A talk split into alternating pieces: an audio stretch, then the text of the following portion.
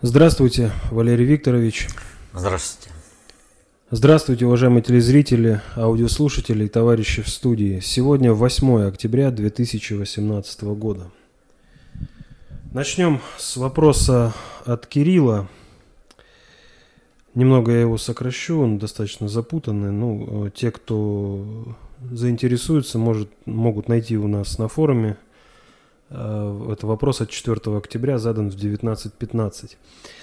Вопрос следующий. Э, в выпуске от 24 сентября нашей передачи «Вопрос-ответ» вы сказали, что глобальному предиктору нужно, чтобы ИГИЛ, теснимый Ираном, принес войну в Европу и Россию, а за ним пришел и сам Иран. Но вы же говорили, что для ГП необходима временная устойчивость России, а не ее крушение – Плюс из-за России нужно сохранить временную устойчивость и самой Европы. Как это все сочетается? Ну, все очень просто. Даже в том вопросе-ответе я прямо говорил о том, почему, как и зачем. Ну, человек не услышал. Вот это вот большая проблема, когда человек э, слышит не то, что говорят, а то, э, что э, ему хочется услышать. И вот это происходит потому, что любая информация, которую мы даем, она сгружается не в пустоту, а она сгружается на готовые стереотипы обработки информации. А современное э, состояние информации, она таково, что люди мыслят состояниями, а не процессами. И э, многие посмеиваются над определением Черчилля, что политик это тот, кто должен объяснить, чем грядущие события грозят обществу, а потом объяснить, почему вот эти угрозы не реализовались в жизни. Но на самом деле здесь э, как раз э, э, сама суть мысли, это мышление по, э, не на основе процессов, а на основе состояний. И вот тогда нужно, конечно, объяснить, э, какие угрозы грозят, а потом, почему они не состоялись. Что касается э, Ирана, ИГИЛ, Европы и России, то все очень просто – любая, э, любое мероприятие, любое большое дело начинается с плана. Но план при осуществлении управления э, социальными суперсистемами никогда не реализуется на 100% и может не реализоваться вообще, если э, человек не понимает, где и как с, э, скорректировать собственное управление и э, если человек в своем плане не учел каких-то фундаментальных вещей. Приведу такой пример – когда э, Гитлер и его генштаб планировали напасть на Советский Союз, у них все было расписано. И где-то это выполнялось, а где-то это тормозилось. В результате э, выполнялось в результате военно-фашистского заговора в Красной Армии, а тормозилось в результате истинного патриотизма советских граждан, солдат Красной Армии. То есть как нужно понимать простую вещь. Процесс, он показывает то, как развиваются события. И тогда любое событие, которое происходит, оно не вносит э, сумятицы, не рушит картину мира, а только дополняет новыми красками э, то, что происходит. И человек, разобравшись, ухватив суть процесса, он будет видеть целое. Если же он видит статичное состояние, то каждый раз какое-то событие будет э, ему ну, рушить картину мира, ему надо будет заново выстраивать. Так и здесь. Когда э, вторглись в Советский Союз, они столкнулись с сопротивлением. А вот это сопротивление просчитать уже было невозможно. План вторжения есть, цели поставлены, основные направления деятельности есть, но сталкивается с конкретным противодействием, в результате этого нужно корректировать процесс. Так вот, Э, при управлении э, сложными социальными суперсистемами каждый раз необходимо корректировать процесс управления, потому что э, есть обратное воздействие, и не учитывать его нельзя. В этом смысле, как только было сделано первое же движение в управлении, так сразу же изменилась сама обстановка, которая пред, уже предполагает изменение и управления в рамках поставленной задачи, в рамках э, определенной, достижения определенной цели. Если этого не делать, а тупо просто продолжать все, то ты ничего не добьешься. Это везде. И в спорте. Вот два Э, боксера, две э, футбольных команды. Планы есть, но каждый раз нужно этот план реализовывать э, с коррекцией. Соответственно, и этому управление глобальными, социальными, сложными суперсистемами несет в себе тот же, ту же самую составляющую. И вот что мы имеем по планам глобального предиктора. По планам глобального предиктора необходимо перенести из, э, из ныне существующих центров Европы, из ныне существующих центров концентрации управления Европы и Англии, Великобритании и Соединенных Штатов, то есть евроазиатские и евроатлантические центры концентрации управления, на новые точки базирования. Евроазиатские из Европы перенести в Иран, евроатлантические перенести в Китай – Такова задача. Им нужно создать два центра концентрации управления. Под эту задачу начали раскручивать Иран. В нем э, совершили э, исламскую революцию, привели, создали теократическое государство, то есть начали готовить Иран на замещение э, лидера Саудовской Аравии в исламском мире – плане э, расширения своей гегемонии Иран должен был снести э, Ирак. Восемь лет воевали, но ничего не получилось. Пришла на помощь э, западная коалиция, Ирак снесли, у Ирана пошло. Дальше, следующим этапом должно было состояться то, что э, ИГИЛ, созданный в результате арабской весны и создания ИГИЛа. ИГИЛ организовывает глобальное переселение народов, глобальную миграцию, которая сносит европейские государства и Россию. После этого ИГИЛ лишается поддержки, а ИГИЛ это регулярная армия Соединенных Штатов. Да и вообще любой терроризм без поддержки банковских э, проводок – без покупки оружия, без продажи той же нефти, вот, э, он э, не жизнеспособен. Любой терроризм – это ответвление спецслужб определенных стран. Без этого он не существует. То есть, ИГИЛ – боеспособная единица, пока она является функциональной единицей регулярной армией Соединенных Штатов. И ее и задача ИГИЛа была снести государства Европы, Средней Азии и принести войну на территорию России. После этого ИГИЛ лишается поддержки, и Иран зачищает с Китаем, и Китай устанавливает свой э, э пояс и путь, шелковый путь, а Иран устанавливает свой коридор север-юг. Россия как таковая не существует и э, разделена э, на мелкие э, сувенирные государства. Таков был план. Но, как говорится, гладко было на бумаге, да забыли про овраги. Повторю, ИГИЛ – это иррегулярная армия Соединенных Штатов. План по которому переформатируется Европа. Это план глобального предиктора. А инструментарий – страновая элита Соединенных Штатов.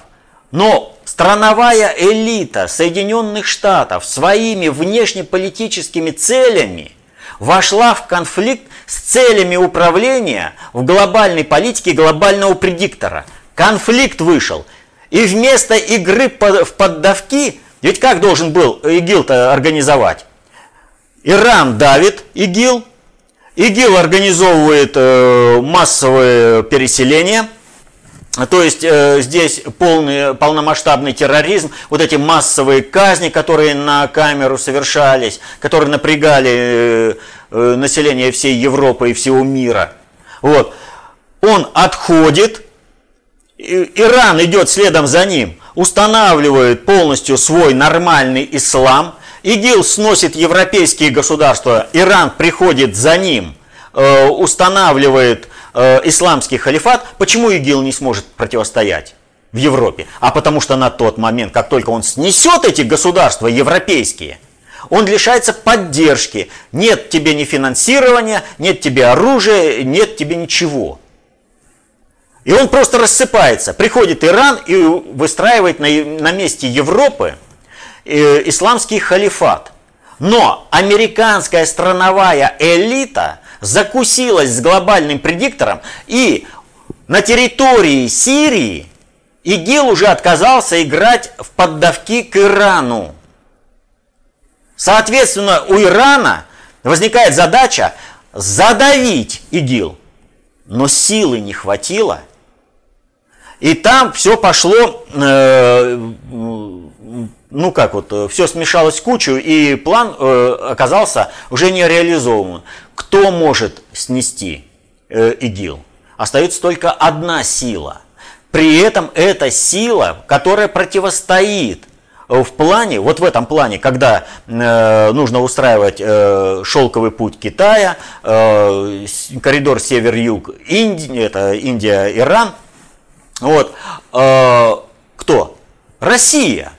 Россия стала возрождать свой суверенитет. Что нужно сделать для того, чтобы э, Россия, э, ну как, не возродилась? Нужно, чтобы она, достигая собственные цели, выполнила задачу для глобального предиктора. Собственные цели у России какие? Воевать на чужой территории малой кровью, не допустить большую войну на территорию России. Это соотносится с целями, которые сейчас э, использует глобальный предиктор. Что им нужно? Им нужно, чтобы кто-то снес ИГИЛ и открыл дорогу для Ирана. Значит, что делает глобальный предиктор? Глобальный предиктор – не мешает России в выполнении ее целей. Входим туда, в Иран, ой, в Иран, в Сирию, громим ИГИЛ, а дальше мы должны уступить место Ирану.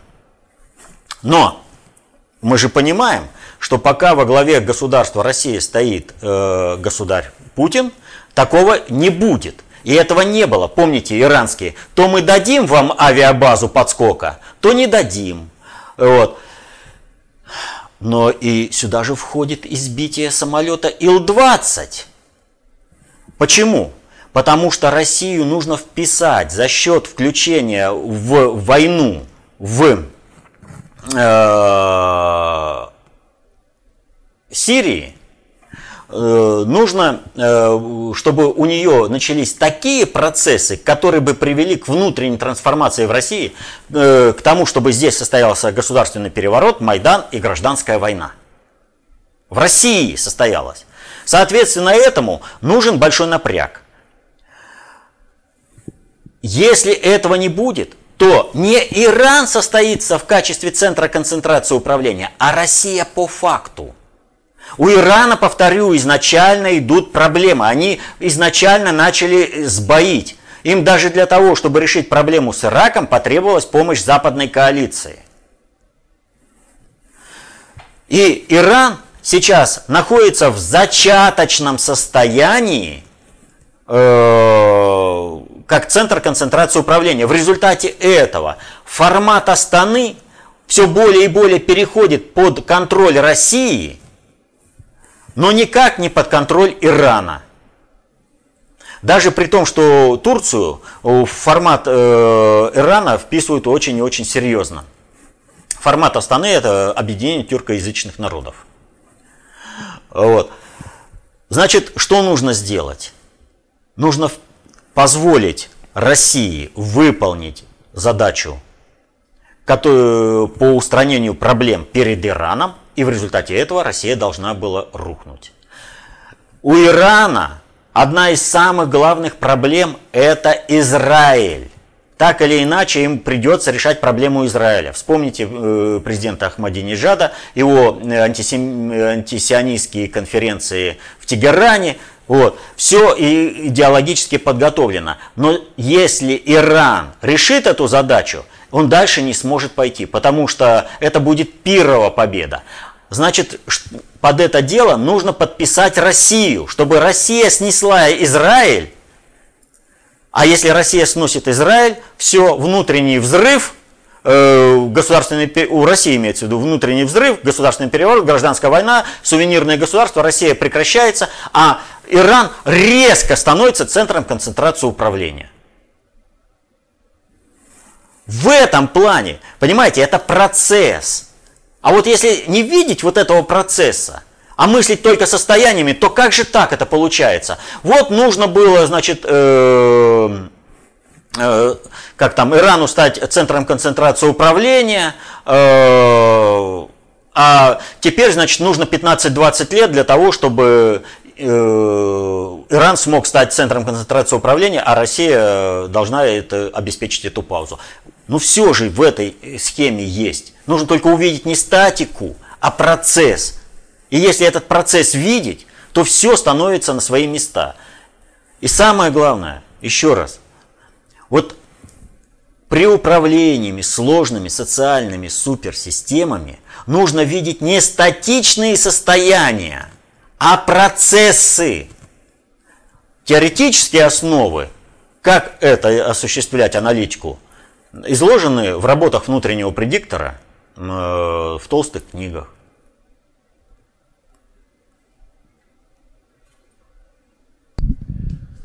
К следующему вопросу от Виктора. Э, Валерий Викторович, скажите, прав ли я, предполагая, что так называемый олимпийский пляс под белый флаг российской команды явился закреплением новой алгоритмики в дипломатии Запада, во взаимоотношениях стран, когда наказание следует впереди пустого обвинения в подозрениях, не облеченных фактурой, за, коим, э, за, э, за коими сразу требуют э, признания вины, иначе наказание будет еще суровее. Ведь именно после Олимпиады в Пхенчхане это стало нормой. Как таких партнеров вернуть обратно в русло адекватной алгоритмики взаимодействий?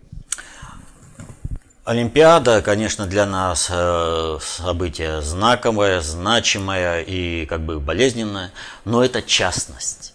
Это частность большой проблемы. Вот э, на этой неделе э, э судьей там был назначен э, Каванна в Соединенных Штатах. И что в связи с этим выяснилось-то? Вот посмотрите, есть движение МИТУ, да, и когда Любая женщина может вспомнить какое-нибудь событие 20-30-летней давности, сказать, что вот было-то так-то и так-то, вот, и это огласить, предъявить это требование, и уже мужчина не имеет права отрицать это. Если он отрицает, то он уже вообще из чадия ада, и э, он э, вынужден оправдываться. Вот Харви Вайнштейна вообще и денег лишили, и социального статуса лишили. А ведь какой был продюсер? В его постель мечтали забраться все артистки, чтобы получить э, роль. Все знали, как эта роль достается. Но 20 лет назад это было нормально, а сейчас она почувствовала себя оскорбленной. Более того, не требуется даже и конкретного факта, вот в качестве э, Скованна, да, то ли это было событие, то ли не было. И что там было, она пьяная была, не помнит. Но точно известно, что ничего у них не было. По одной простой причине, что там им э, вообще друг вошел и увел этого Каванна. То есть ничего не могло быть. Но в потенциале же это же могло быть. И то есть Каванна поэтому не должен быть назначен. То есть есть предъявление обвинения А дальше уже ты не имеешь права даже оправдываться, ты должен искупать. Почему вот этот алгоритм кадровой чистки, который на Западе принял уже вообще гротесковые э, формы, почему он применен по отношению к России? Не было бы вот этого, если бы не одно «но» радостное пение под белую тряпку. Пение российского гимна. То есть, когда вместо того, чтобы добиться, поставить ультиматум, мы едем на Олимпиаду под собственным флагом, а это было можно сделать без проблемы, как это было можно сделать Северной Корее и Южной Корее, объединившись, поставить это. Поставили перед фактом, и ничего, и никто не дернулся. Россия вполне могла сказать, да все эти ваши досужие домыслы, все это ваша э, э, кампания по очернению России, она ничего не значит. Вы сначала предъявите факты, а потом уже будем разговаривать. А пока что вот, Россия едет под своим флагом. Если она не едет, она не едет вообще. Но для нашей так называемой элиты это неприемлемо. Они не могут. Они, ну как бы вот сказать, для них унижение со стороны хозяина – это не просто норма. Это то, что они страстно желают. Вот есть фильм о рыцарях круглого стола, называется, по-моему, «Первый рыцарь» и там Маллиган, да, и вот э, там, значит, он захватил э, девушку в плен, и ей демонстрирует, э, как подчиняются ему люди, его люди. И он там э, сам рвет платье на ней, а потом говорит, это ты сделал? Тот говорит, да, мой господин, я сделал. За что он получает э, удар в лицо. И он счастлив, он служит своему господину. Вот эту норму отношений в управленческом корпусе и навязывают всему миру. Глобальный предиктор. И именно вот это, несмотря на то, что там вроде бы э, противостоят, там рыцари круглого стола побеждают, но на самом деле э, идеологически они не прописаны. Их автор, э, сценария, режиссер не понимает. А вот этого Маллигана там, да, который унижает, они понимают. Они его достоверно прописали в фильме. И это же проявляется везде, во всей жизни, у всего управленческого корпуса. Он везде навязывается всеми формами. И вот когда наша управленческая элита страстно желает быть униженной, оскорбленной, э, получить кованым сапогом себе в рыло, они мечтают, все вот эти Дерипаски, э, Шуваловы, они страстно об этом мечтают, потому что их хозяин отметил. У них извращенная эта фантазия. Она реализовывается э, при управлении государством. Они реализовали это при участии России в, в Олимпиаде. Так вот, если бы наша элита не сделала этого, то к нам бы вот это и не было вот такого подхода. Поэтому нужно понимать, если люди обладают чувством собственного достоинства, и они его соблюдают неукоснительно при всех обстоятельствах, то это не работает. Именно поэтому такая ненависть по отношению к Министерству иностранных дел со стороны всей элиты, которая выражает Жириновский, что Министерство иностранных дел – четко, последовательно, без эмоций доводит ситуацию до логического конца, решив которую раз и навсегда закроется проблема, что с Россией нельзя так поступать. Вот отсюда бесится Жириновский, как это нельзя. Мы же хотим на этих условиях. Нас хозяин только на этих условиях готов принимать. Поэтому надо спокойно, работать по кадровому очищению государственного управления.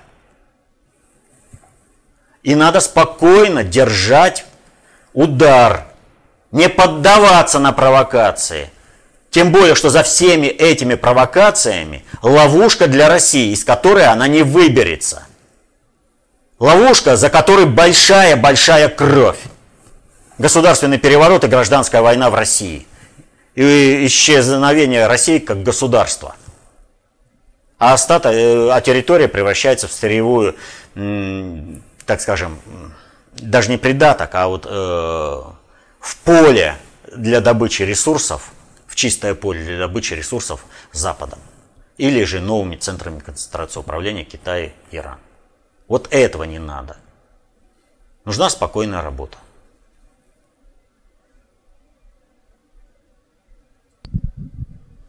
Следующий вопрос э, тоже у нас от Виктора. Валерий Викторович, э, вы в своих выпусках регулярно утверждаете, что если дать серьезный отпор нашим подпиндосникам, то, мол, те окончательно рассердятся и устроят Саяно-Шушинскую ГЭС. Минуточку. Глобальную... Никогда я так не говорил. Я наоборот говорил всегда о необходимости серьезного подхода, э, отпора. Но человек немножко неправильно понял, то есть услышал не то. Но мы к этому вернемся, я надеюсь. Давайте вопрос устроить Саяно-Шушинскую ГЭС, глобальную катастрофу и так далее. То есть это именно та причина, по которой Путин не делает того, чего весь народ от него и так давно ждет. Не кажется ли вам, что наши враги и так уже на полную начали полномасштабный саботаж, направленный на свержение Путина? Не кажется ли, что они и так уже делают все, что могут? А если нет, то что их держит? Почему они не используют этот козырь? Ведь пострадает только быдло, ну и рейтинг Путина упадет. А может не стоит уже бояться и начать действовать? А мы не боимся и действуем, и никогда не боялись, поэтому и работаем. Но весь вопрос в том, что человек понимает под серьезными действиями. Ведь, э, э, понимаете, политика – это искусство возможного. И когда э, можно, вот как э, человек предлагает в вопросе, уподобиться быку на арене, посмешить всех остальных, а потом тебя заколят и подадут на ужин. А можно и своей цели достичь, но если это правильно работать. Положение сейчас, э, ну, во многом аналогично положению 2003 года, когда Путин только начинал. Очень серьезное положение.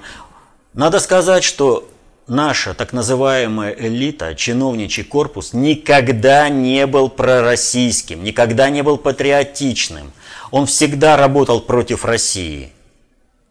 Но нужно понимать ситуацию, что не доводить их до ситуации, при которой они пойдут на глобальное обрушение всей э, структуры нашего государства. Этого не надо делать.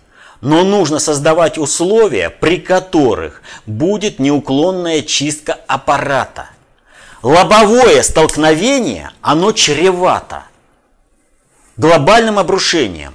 Вот если, почему не делают э, вот этого сейчас, не устраивают э, Саяно-Шушинская ГЭС по всей России? Да по одной простой причине – что в результате этого пострадает не только быдло, рухнет вся Россия. И, вы, и в их условиях, вот в условиях этих ублюдков, которые выставили Путину ультиматум по пенсионной реформе, в их услугах хозяин уже нуждаться не будет. Хозяин всегда сливает всех, выполнивших свою задачу. А здесь они еще и провинятся, потому что хозяину в определенной степени нужны ресурсы России, в том числе и энергетические, и производственные, а не только природные. А они вот все это обрушат. После этого они просто становятся не нужны. Их зачистят в первую очередь. Они это понимают. И здесь вот баланс интересов. У них свои цели сохранить э, производственный потенциал. При этом у них только вот остатки, чтобы это было. А нам нужно их развивать. То есть разные цели. Вот. А у нас другой интерес – сохранить страну и восстановить ее суверенитет. И вот нужно э, создавать условия такие, чтобы они своими действиями работали на интересы России. Чтобы у них вот чуть-чуть всегда, но не хватало мотивации для того, чтобы обрушить всю страну и погибнуть э, вместе со страной. Вот таким путем мы придем к восстановлению России. Путин все свои 18 лет нахождения на властном Олимпе, я имею в виду и в качестве премьер-министра, действует именно таким способом. Он понимает э, всю гнилость кадрового чиновничьего корпуса России. Вот э, по одному из телеканалов была передача, где прям э, одного из э, региональных чи, э, это, чиновников э, регионального уровня, который прямо говорит, что ему Россия вообще никуда не, никак не интересна, что он вообще не любит место, где он там живет, что Россия, он не патриот России, так он же краем руководит – и вот таких вот привели, их долго приводили. Их приводили, э, вот э, с 70-го года начали готовить кадровый резерв по полной программе, с 1970 года. А вы хотите в один раз, но вот этот слом, он в принципе отвечает и интересам глобального предиктора. Будет слом России, в результате которой России не будет. Глобального предиктора это устроит. Издержки увеличатся, но все равно устроит. Вот. Но у глобального предиктора есть другое. Слом России должен наступить в тот момент, когда уже не будут нужны услуги России по стабилизации положения в мире. А вот здесь, когда они идут на это дело, они вступают в конфликт э, с э, глобальным предиктором. Но дело в том, что все наши подпиндосники, да и большинство страновой элиты США не понимает вот этого. Они мыслят в рамках только внутренней и внешней политики. Они не понимают глобальной политики. Они мыслят только лишь э, в парадигме независимых ветвей власти, не понимая, что ветви сами по себе не могут быть. Что в обществе реально существуют виды социальной власти. И не только Э, законодательная, исполнительная и судебная, но еще есть идеологическая и концептуальная. И он, посмотрите, непонимание вот этого ставит весь мир на грань э, ядерной катастрофы в результате противостояния американской страновой элиты и глобального предиктора. Если мы здесь будем действовать неаккуратно, обрушение цивилизации на планете Земля будет – по полной программе.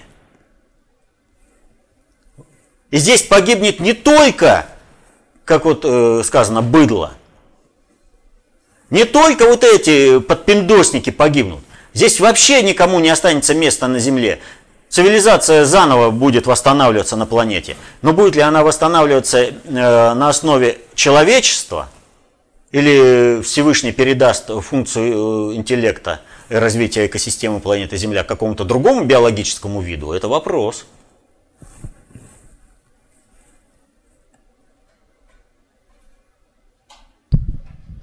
Следующий вопрос. Э, Валерий Викторович, многих интересует, э, что же на самом деле происходило в Москве э, в эти октябрьские дни 25 лет назад.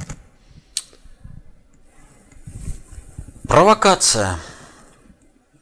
Провокация по полной форме. Предательство России со стороны так называемых патриотов. Смена экономических формаций не происходит просто так. Она всегда вызывает социальные потрясения. И э, здесь ситуация такая, что нужно чтобы был некий общественный договор на принятие новой э, социально-экономической формации. Государства. У нас было общенародное государство, общенародная собственность, и у нас стали строить усиленными э, темпами капитализм. Соответственно этому, даже при том, что подавляющее большинство купилось на то, что они все будут какими-то собственниками, самодостаточными, э, и вот в этом плане были поддержаны э, непротивлением именно на уровне управления со стороны населения – Э, людей, которые понимали, как разводят население, было очень немного, и пытались они говорить, но людям э, все время хотелось простых форм. Просто вот, а вот предложите вот так вот, где шашкой рубануть, э, в кого из автомата выстрелить, и все будет решено. На самом деле так не управляются сложные социальные суперсистемы. Управляются немножко по-другому. Но вот потенциал сопротивления построению капитализма в России был огромен. И к 93 году вышла э, ситуация на критический уровень. И это надо было как-то разрешать.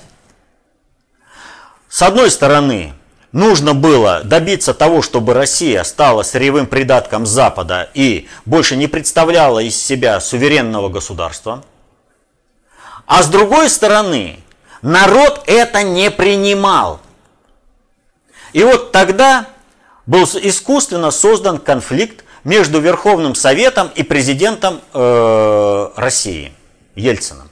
Ельцина целенаправленно вывели в зону нелегитимности, чтобы его власть была нелегитимна в результате государственного переворота, чтобы в последующем, основываясь на этом, можно было отказывать в легитимности всей дальнейшей, всему, любой другой форме существования государства. Ельцин это понимал. И те, кто за ним стоял, это понимал. И те, кто ему это противостоял в Верховном Совете, тоже понимают. Но это была общая цель – сдать Россию с потрохами. Ведь поначалу, когда Верховный Совет, который якобы юридически прав, противостоял президенту, на него же люди просто вот хлынули и говорили, и армия, все, давайте вы, товарищ вице-президент Рудскому, мы подчиняемся вам, президент России совершает государственный переворот, Давайте, что и как будем делать? Ничего не надо. Сейчас вот ничего не надо, ждите приказа, я приду, я все скажу, у меня 12 чемоданов компромата, все. Ну ладно, отошли. Время проходит, и что выясняется? А люди видят, что он болтун, которому доверять нельзя. Что он ведет дело к кровавой развязке что нужно какое-то управление, какая-то стабилизация в стране. И вот, когда дело доходит до самого кризиса, что Рудской выходит? Я приказываю летчикам, садитесь в самолеты и начинайте бомбить. Разве так отдаются приказы? А бомбить? Кого бомбить? Города бомбить, в которых люди живут – Посмотрите, как было все сделано для того, чтобы дискредитировать идею патриотизма. Макашов со своими э, бойцами, э, налет на Останкино. Все события октября были направлены на одно – дискредитация любого патриотического движения. И это было достигнуто по полной программе. И тогда общество убедилось, что там, вверху, нет ни одной общественно-политической силы, которая бы отвечала интересам народа. И тогда приняли, пусть плохая власть, но это лучше, чем безвластие и гражданская война. И тогда приняли, это вот э, состоялся общественный договор с Ельцином, подписанный в виде принятия Конституции – оккупационный, лишающий суверенитета, но это давало некую возможность, стабильность перегруппироваться народу, собрать силы и начать борьбу за собственное возрождение, за возрождение государства, за возрождение суверенитета. Что и произошло. И в результате этого Уже через 7 лет из народа вышел лидер, который повел страну к возрождению суверенитета. Все делается по пути. А надо понимать еще одну вещь. Ну, в провокационности всех, э, всех этих типа патриотических сил, патриастов, особенно таких как КПРФ, убедились уже все более-менее э, думающие люди. Значит, встает вопрос, а что же делать? На кого ориентироваться? На какую политическую идею? А глобальный предиктор делает очень просто – он всегда держит э, э, в своем загашнике э, для любых. Вы хотите царя? Вот вам 7 царей. Вы хотите демократию? Вот вам 20 демократических партий. Он же, глобальный предиктор же не знает, в какую именно модификацию потребуется. Вы хотите патриотизма, коммунизма? Вот вам 7 марксистских, там 10 партий. Какое это? И вот будем сейчас а, сюда, значит, вот это будем накачивать. Народ за это время уже понял, как его дурят через лидеров – и партии не поддерживают. И народ понял, что спасение утопающих – дело рук самих утопающих. И для того, чтобы эффективно спасти свою страну, обеспечить свои интересы, мирное небо над головой, нужно самим активно входить в политику, а для этого нужно знать, как управляются сложные социальные суперсистемы. То есть нужно знание – об управлении этими суперсистемами. А такое знание дается только в одном источнике, в работах внутреннего предиктора СССР до июня 2017 года опубликованных. Поэтому со стороны элиты есть такое стремление во что бы то ни стало запретить эти книги. Ну, дурачки, что с них взять? Путин уже сколько раз говорил – что нельзя все запрещать. Запретный плод наиболее сладок. Ну вот они рекламируют сами таким вот образом. Он э, марксистскую идею в царской России запрещали, вообще все изымали, на каторгу ссылали. Чем это закончилось для императорской России? А для всех этих подпиндосников, прокуроров и судей, которые впереди паровоза бегут, записывая работы внутреннего предиктора в экстремистские книги, это э, список экстремистской литературы, они думают, что их отду, это, хозяин одобрит. На самом деле нет.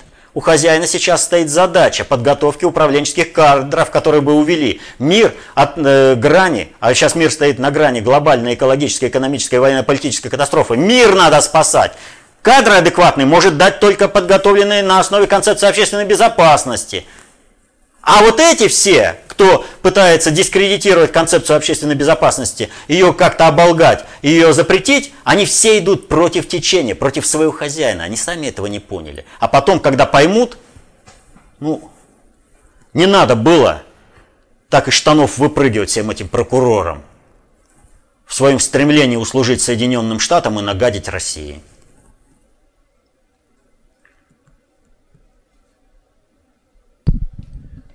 Следующий вопрос от Людмилы.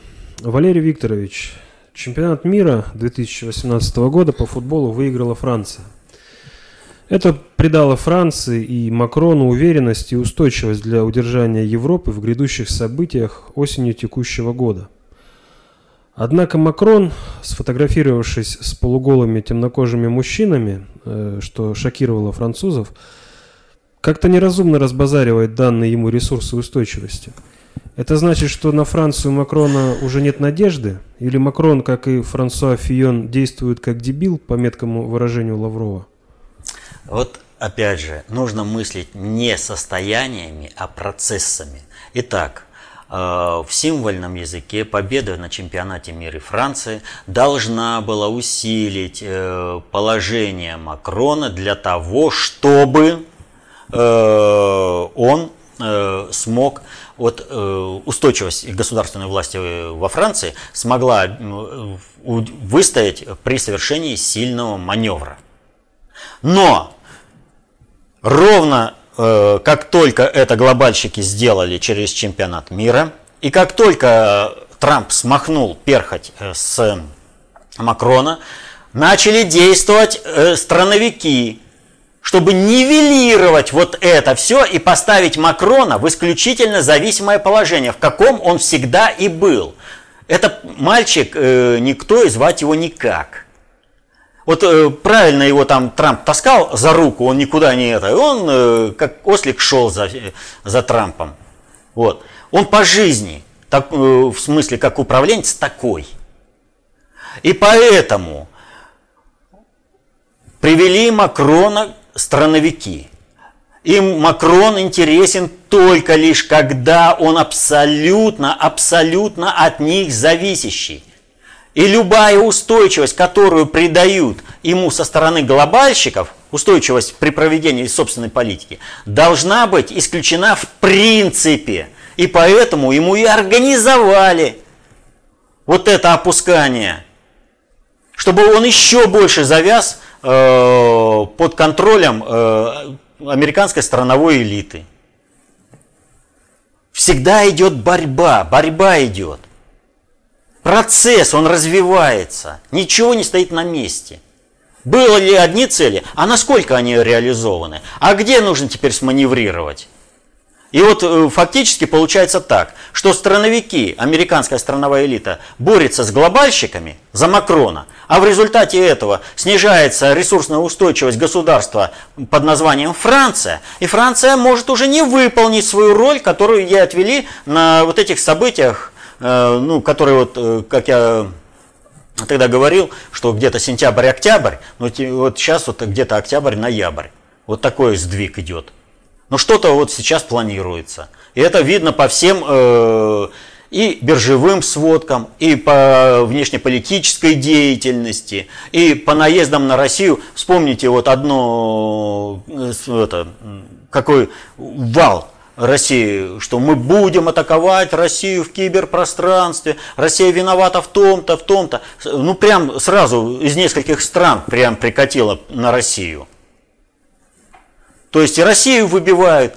Каждый пытается решить свою задачу в меру своего понимания. То есть у страновиков тоже есть какое-то видение – а им ведь что нужно сохранить? Им нужно сохранить ПАКС Американо, когда у этих страновиков, которые осуществляют э, жандармское управление всем миром, останутся их рабочие места. В случае, если э, Соединенные Штаты изолируют от всего мира, они потеряют вот эти должности. Им придется искать какую-то другую работу. А они ничего не умеют, кроме как быть надсмотрщиками над рабами. Э, и неважно, какого цвета у этих рабов кожа.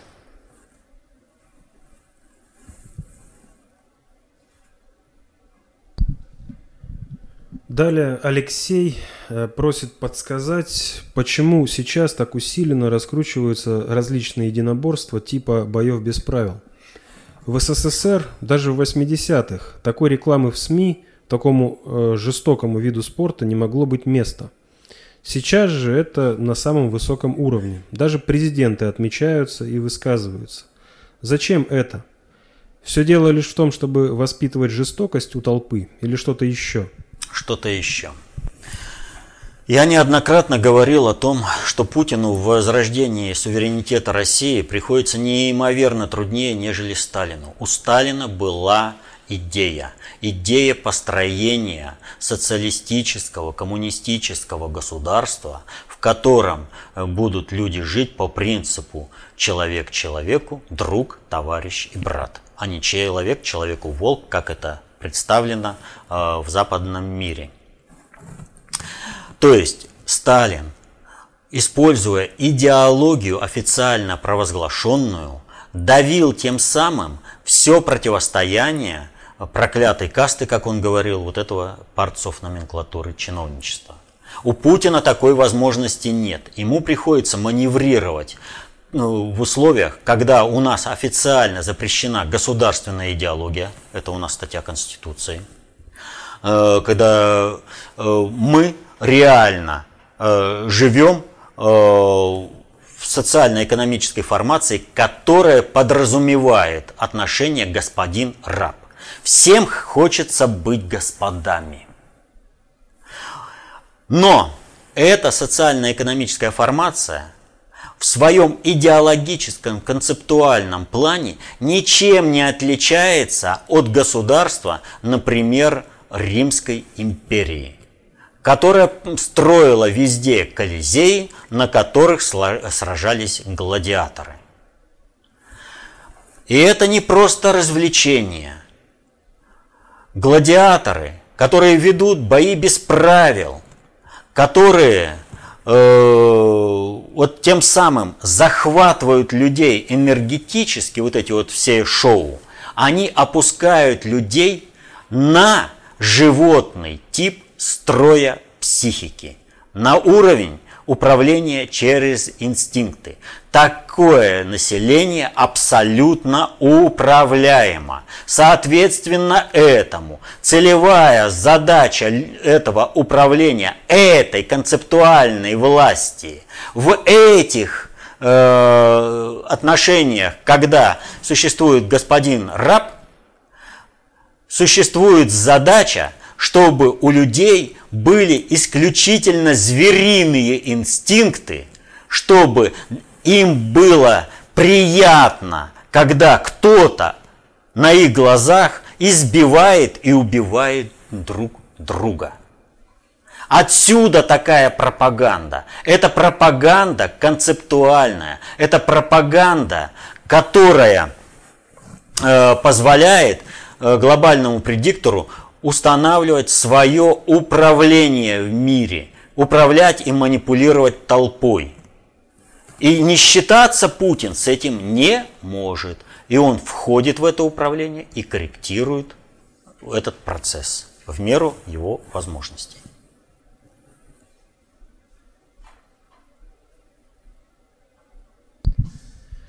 Далее вопрос от Станислава из Москвы. Валерий Викторович, почему при всем умственно-человеческом потенциале Россия постоянно отстает от Запада в технологическом развитии и уже два раза в истории проводила интенсивную догоняющую модернизацию при Петре I, когда становилась центром концентрации управления Евразийского крыла ГП, и при Сталине, когда шла своим русско-советским путем – причем оба раза при помощи большого количества иностранных специалистов. Может потому, что в Европе условия жизни толкали на технологический прогресс, а Россия при, при этом пыталась сделать упор на биогенность, но мало успешно, в частности потому, что Запад со своими войнами мешал, так же как ацтекам и инкам, да и монголо-татарское иго могло повлиять. Монголо-татарского ига не было. Была форма союзного государства в виде Орды. Это уникальное государственное образование, и мы уже неоднократно об этом говорили. Что же касается России. Россия никогда интеллектуально не отставала от Запада. Более того, Россия всегда интеллектуально была впереди Запада. Но весь вопрос заключается в следующем, что государственное управление России всегда было западно ориентированным, западово вдохновленным. Они хотели войти в Запад за счет ресурсов России. И всегда было целенаправленное – подавление любой экономической, политической, технологической мысли в России. Примеров тому множество. Именно у нас были, например, изобретены э, казнозарядные орудия, которые не могли освоить э, в средние века э, производство Западом. У нас были э, сделаны и нарезное оружие – винтовки. Э, тогда, когда на Западе это было невозможно. Э, достаточно сказать, что в 16 веке, когда западные теоретики рассуждали о возможности применения по одиночной цели оружия, ну, винтов, это самое, ружья, наши стрельцы уже в лед били птицу пулей. Не дробью, а пулей. То есть качество изготовления нашего оружия было в разы лучше. Смута полностью нивелировал технологическое э, превосходство России. Потом пришлось, естественно, догонять. Но можно было догонять на собственном опыте. Вот Петру Первому еще можно было воспользоваться собственным опытом и строить корабли свои. и более лучшие, чем брали с Запада. Но Петр I воспитывался для того, чтобы, будучи Запада вдохновленным, он окончательно уничтожил Россию как конкурент э, Великобритании глобальному предиктору в, смысле становления альтернативного центра концентрации управления. А Петр I, наоборот, принял царство, которое дышало на ладан, а ушел, оставив империю, которая стала э, субъектом глобальной политики э, практически на всю, вот, ну, до сих пор. Вот. Дальше. Возьмем, э, скажем, перед революцией. Деятельность какая была э, царских чиновников? Разве они поднимали наших э, оружейников? Нет. Поехали, купили никчемную винтовку Бердана, привезли, сказали, вот винтовка. Посмотрели наши оружейники и говорят, это не винтовка, а так себе. Перепроектировали, сделали. Ну и что? Наши генералы поспешили Бердану. Вот, твоя винтовка. Он, да нет, это я вообще даже такое не вижу. Бери, бери, вот тебе деньги. Во всем мире берданка номер два это э, Russian Rifle, русская винтовка. А у нас это винтовка Бердана. Пулемет Максима, Та же самая история. Револьвер Нагана. Та же самая история. Мосинская винтовка. Чудом просто была э, принята на вооружение. Все генералы сопротивлялись. Почему? Потому что Ротшильд сказал, у вас должна быть на, э, принята винтовка Нагана. А она не вообще, вот как не делали, э, не тянули ее за уши, она не могла выиграть конкурс у э, у Мосинской винтовки. Вот. Ну тогда была другая э, предпринята, вообще это гениальнейший ход э, был предпринят со стороны глобального управления. Ну да, приняли на вооружение Мосинскую винтовку, но что сказали?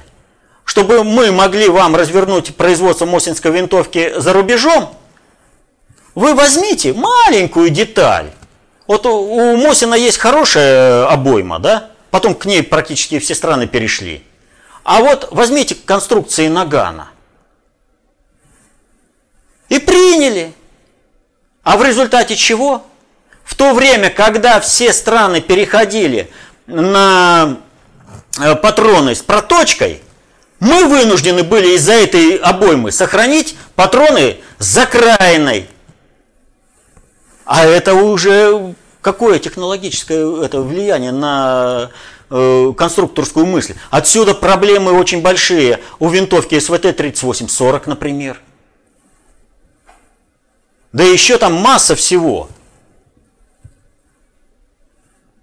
То есть вот как тормозить э, технологический процесс, э, не только наши стремились во всем сдать Россию – а э, еще было управление извне. В результате этого, в результате действий нашей элиты управленческой, мы пришли к э, Первой мировой войне, не имея ни химической промышленности, ни авиационной, ни автомобильной, ни двигателестроительной, ничего не имели. Просто-напросто мы сырьевой придаток Запада – то время, когда на Западе вовсю уже шли, э, ставили двигатели внутреннего сгорания, мы, у нас технологический прогресс. Мы паровые двигатели начали внедрять. Ох, как быстро стали развиваться. То есть, мало быть научной мысли, нужно еще ее творческое воплощение. При Сталине это было, после Сталина – на чем встала Япония? Скупала все малотиражные газеты, э, где рационализаторские предложения, э, вот, малотиражные газеты заводов. Скупала юный техник, технику молодежи, наука и жизнь, где печатались всякие изобретения. Потом они реализовывали, патентовали. Вот сейчас мало-помалу э, встает наш автопром. И вот года два назад – э, собрались э, все э, автопромышленники, я сейчас не помню, как это мероприятие называлось, но суть заключается, один из выступающих там сказал, говорит, сейчас мировое автомобилестроение находится в кризисе, потому что мозги из России уже более не утекают к нам. Мы уже не можем пользоваться их технологическими разработками. Им создаются условия для того, чтобы они оставались здесь, в России, и реализовывали в собственном автопроме. Вот отсюда постоянное навязывание мысли, что мы не можем строить хорошие машины. Чтобы он не было у нас автопрома, а все наши технологические разработки уходили на Запад. Забыли, как после Второй мировой войны э, мы задали э, полностью мировую моду. Победа, потом ГАЗ-21, потом ГАЗ-24. Что сделали с ГАЗ-24? Пригнали э, в Бельгию 6 машин Хрущев – все, хорошая машина. Погрузили эти машины на самолетик и э, в э, Соединенные Штаты. Документацию с завода технологическую в Соединенные Штаты. Выходят на мировые рынки Dodge, собрал все сливки, а потом выходит наш ГАЗ-24 на эти мировые рынки, и мир говорит, а что нам нового показали? Это Dodge. Все, русские никто. Везде управление. Россия всегда была богата из, э, на самородков, изобретателя. Только благодаря этому Россия всегда устойчива. Только благодаря этому. Вот что бы в России как бы ни происходило, а задавить ее никак не могут. Потому что народ творческий, инициативный и концептуально властный народ – а теперь стоит задача, чтобы каждый концептуально властный стал каждый человек. Чтобы каждый человек сейчас, в веление времени, и каждый человек должен знать, как управляются сложные социальные суперсистемы. И тогда он сможет защитить интересы своей и своей семьи. Вот на протяжении сегодняшней передачи я постоянно, вот, э, начиная с первого вопроса, об этом постоянно говорю – Нужно знать, как управляются социальные сложные суперсистемы. Нужно быть концептуально властным. И тогда Россия никогда не будет догонять. Россия всегда будет впереди планеты всей. Как она... Вот смотрите, космос. Ну никто никогда не может э, э, соревноваться с Россией. Ни в одном аспекте. Не надо рассказывать про эти сказки, что кто-то там летал на Луну. Они космическую станцию не смогли создать.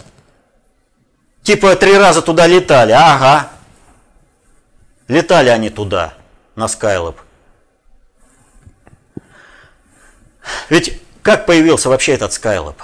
Когда стало ясно, ну, трофейные немцы свои, свой потенциал выработали, и стало ясно, что развитие американского космоса отстает, и что в результате этого Соединенные Штаты могут полностью, как космическая держава, прекратить свое существование и не дожить до того момента, когда э, Советский Союз прекратит свое существование, сдавшись э, издыхающим Западу, вот, о чем страстно мечтала Парцов номенклатура и что она осуществила, было принято решение поддержать американскую космическую отрасль за счет перетока э, наших технологий на Запад.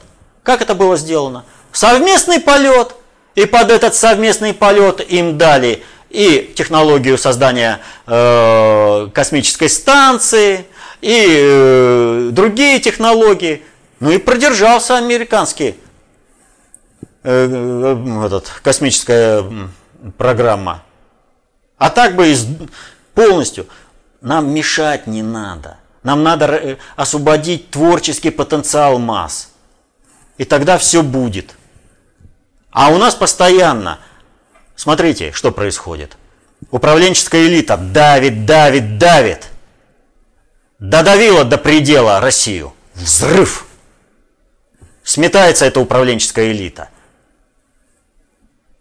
Снова приходит новая управленческая элита, давит, давит, давит, снова взрыв.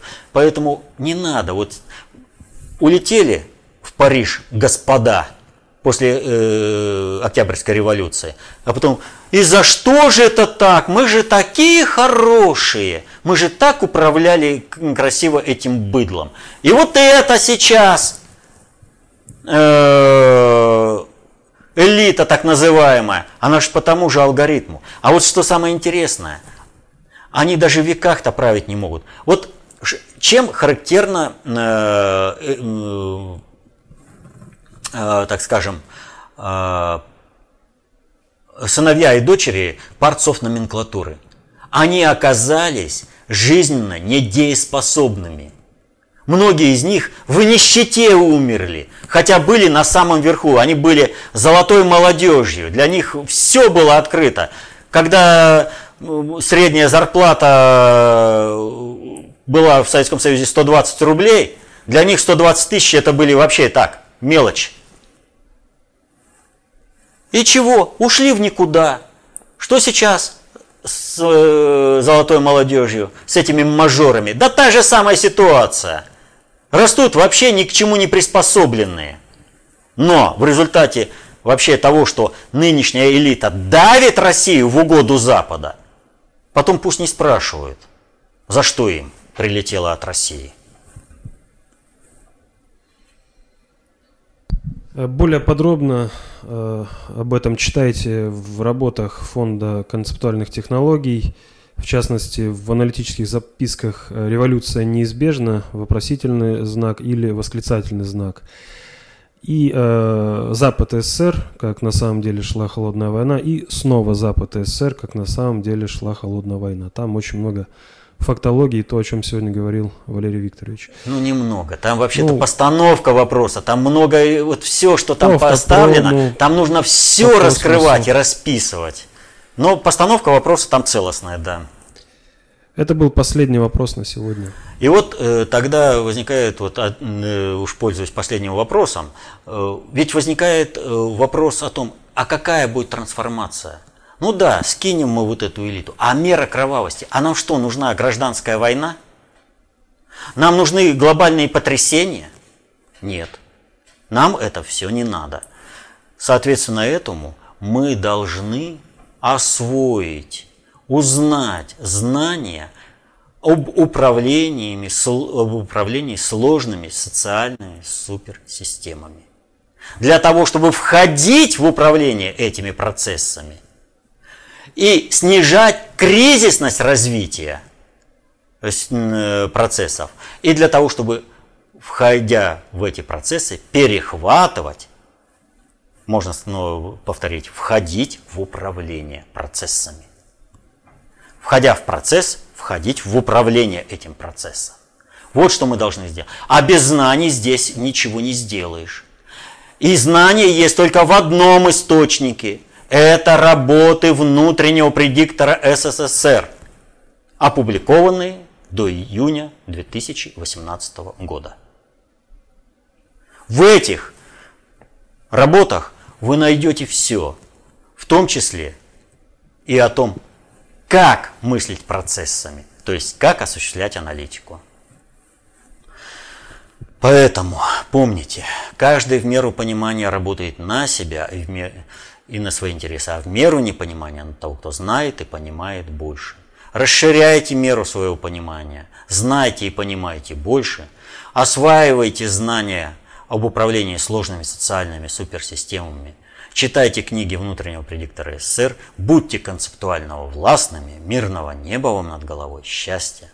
До следующих встреч.